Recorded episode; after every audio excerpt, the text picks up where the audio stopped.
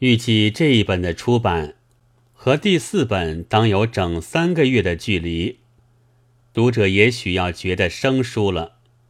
这迟延的原因，其一，据出版所之说，是收不回成本来。那么，这责任只好归给各地贩卖店的干墨。但现在总算得了一笔款，所以就尽其所有来出一本译文的增刊。增刊偏都是译文，也并无什么深意。不过因为所有的稿件偏是译文多，整理起来容易成一个样子。去年挂着革命文学大旗的青年名人。今年已很有些化为小记者，有一个在小报上名不平道，据书业中人说，今年创作的书不行了，翻译的而且是社会科学的，那才好销。上海一般专靠卖小说吃饭的大小文学家，那才倒霉呢。如果这样下去，文学家便非另改行业不可了。小记者的推测，将来上海的文学家怕只留着一般翻译家了。这其实只在说明，革命文学家之所以化为小记者的原因。倘若只留着一般翻译家，认真的翻译家，中国的文坛还不算堕落。但奔流如果能出下去，还是要登创作的。别一小报说，白薇女士近作之《炸弹与征鸟》，连刊奔流二卷各期中，近闻北新书局及拟排印单行本发卖，自二卷五期起停止续刊。编者却其实。还没有听见这样的新闻，也并未奉到北新书局斥即停止续刊的命令。对于这一本的内容，编者也没有什么话可说，因为世界上一切文学的好坏，即使是鸟看，恐怕现在只有赵景绅士知道。况且译者在篇末大抵附有暗语。便无需编者来多谈，但就大体而言，全本是并无一致的线索的。首先是五个作家的像、评传和作品，或先有作品而添译一篇传，或有了评传而搜求一篇文或诗。这些登载以后，便将陆续积存。以为可以少借的译文，选登几篇在下面，到本子颇有些厚了才罢。收到第一篇《彼得飞形状》时，很引起我青年时的回忆，因为他是我那时所敬仰的诗人，在满洲政府之下的人，共鸣于反抗俄皇的英雄。也是自然的事，但他其实是一个爱国诗人。译者大约因为爱他，便不免有些掩护，将 nation 译作民众。我以为那是不必的。他生于那时，当然没有现代的见解，取长气短，只要那斗志能鼓动青年战士的心，就尽够了。介绍彼得飞最早的有半篇译文，叫《彼彖飞诗论》，登在二十多年前在日本东京出版的杂志《河南》上，现在大概是消失了。其次是我的《摩罗诗力说》里也曾说及，后来收在坟里面。一直后来，则《陈中月刊》上有冯至先生的论文。语丝上有鲁迅的一诗，和这里的诗有两篇相重复。近来孙用先生译了一篇叙事诗，《勇敢的约翰》是十分用力的工作，可惜有一百页之多，奔流为篇幅所限，竟容不下，只好另出单行本子了。契诃夫要算在中国最为大众所熟识的文人之一，他开手创作，距今已五十年。死了也满二十五年了。日本曾为他开创过五十年纪念会，俄国也出了一本小册子，为他死后二十五年纪念。这里的插画便是其中的一张，我就译了一篇觉得很平允的论文。接着是他的两篇创作，《爱》是评论中所提及的，可做参考。倘再有草原和谷间就更好了，然而都太长，只得作罢。熊这剧本是从日本米川正夫译的《契诃夫戏剧全集》里译出的，也有曹静华先生的译本，名《蠢货》，在《未名丛刊》中，俄国称蠢人为熊。盖和中国之称笨牛相类。曹毅语气简洁，这一本却较曲折，互相对照，各取所长，恐怕于扮演时是很有用处的。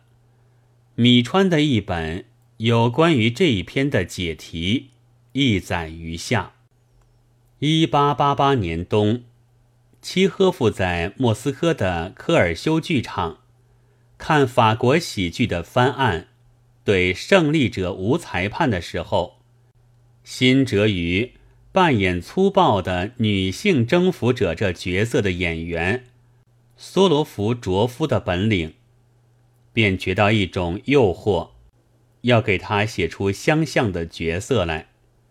于是，一任如流的创作力的动弹。诚性而真是在一夜中写成的，这便是轻妙无比的雄一篇。不久，这喜剧便在科尔修剧场的舞台上，由梭罗夫卓夫之手开演了，果然得到非常的成功。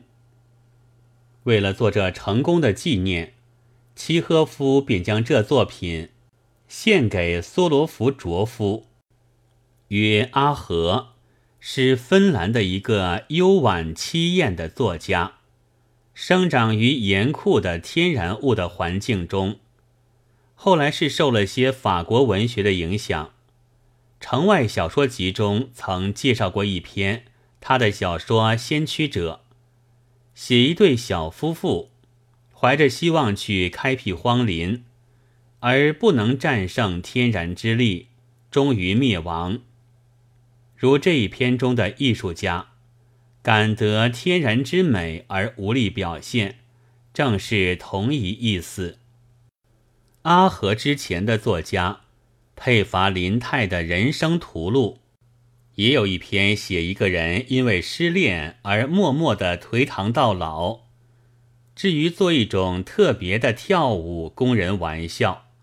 来换取一杯酒，待到他和旅客说明原因之后，就死掉了。这种类型，大约芬兰是常有的。那和天然的环境的相关，看非普本白尔格的一篇《阿和的艺术》就明白，这是很好的论文。虽然所讲的偏重在一个人的一部书。然而，芬兰自然的全景和文艺思潮的一角，都描写出来了。达夫先生译这篇时，当面和通信里都有些不平，连在本文的附记上也还留着怨声载道的痕迹。这苦楚我很明白，也很抱歉的。因为当初原想自己来意，后来觉得麻烦，便推给他了。一面也像料他会好好可以可以的担当去。虽然这种方法很像革命文学家的自己浸在温泉里，却叫别人去革命一样。然而，倘若还要做几天编辑，这些政策且留着不说破它吧。戈庚教授的关于高尔基的短文也是很简要的，所说的他的作品内容的出发点和变迁，大约十分中肯。早年所作的《鹰之歌》有韦素元先生的翻译，收在未名丛刊之一的《黄花集》中。这里的信却是静坐，可以看见他的坦白和天真。也还很盛气。机械的市民，其实也是坦白的人们，会照他心里所想的说出，并不涂改招牌，来做狮子身中虫。若在中国，则一派握定政权以后，谁还来明白的唠叨自己的不满？眼前的利，就如张勋在时。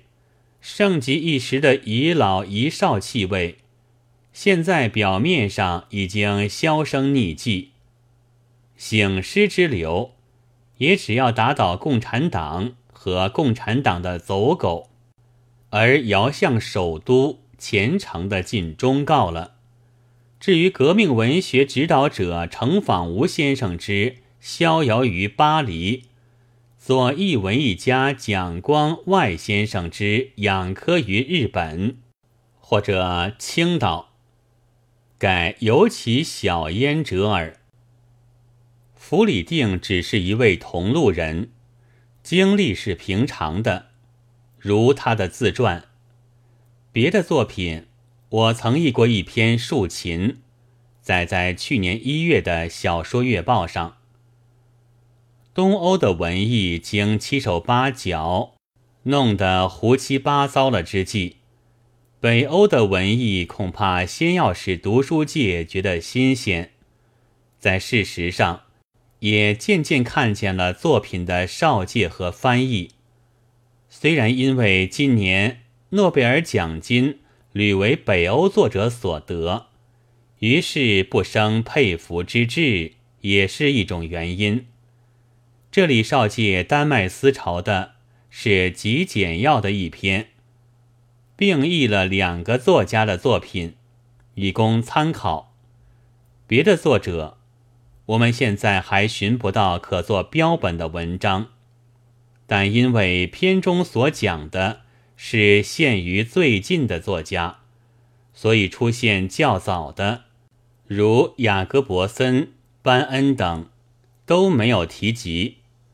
他们变迁的太快，我们知道的太迟，因此世界上许多文艺家，在我们这里还没有提起他的姓名的时候，他们却早已在他们那里死掉了。巴佐夫在小说月报上，还是由今年不准提起姓名的茅盾先生所编辑的时候，已经少借过。巴尔干诸国作家之中，恐怕要算中国最为熟识的人了。这里便不多赘。雀木努译的小品是从《新兴文学全集》第二十五本中横泽方人的一本重译的，作者的生平不知道。去年出版的。弗里定所编的《文学的俄国》也不见他的姓名。这篇上注着遗稿，也许是一个新作家，而不幸又早死的吧。末两篇不过是本卷前几本中未完译文的序稿，最后一篇的下半已在《文艺与批评》中印出，本来可以不必再印。但对于读者，这里也得有一个结束，所以仍然附上了。文艺政策的附录原定四篇，中二篇是同作者的苏维埃国家与艺术》和关于科学的文艺批评之任务的提要，也已译在《文艺与批评》中。末一篇是马伊斯基的《文化、文学和党》。现在关于这类理论的文集，一本已有五六种，推演起来，大略已不难揣之。所以你不在意，即使在意，也将作为独立的一篇。这文艺政策的附录就算即此完结了。一九二九年十一月二十日，鲁迅。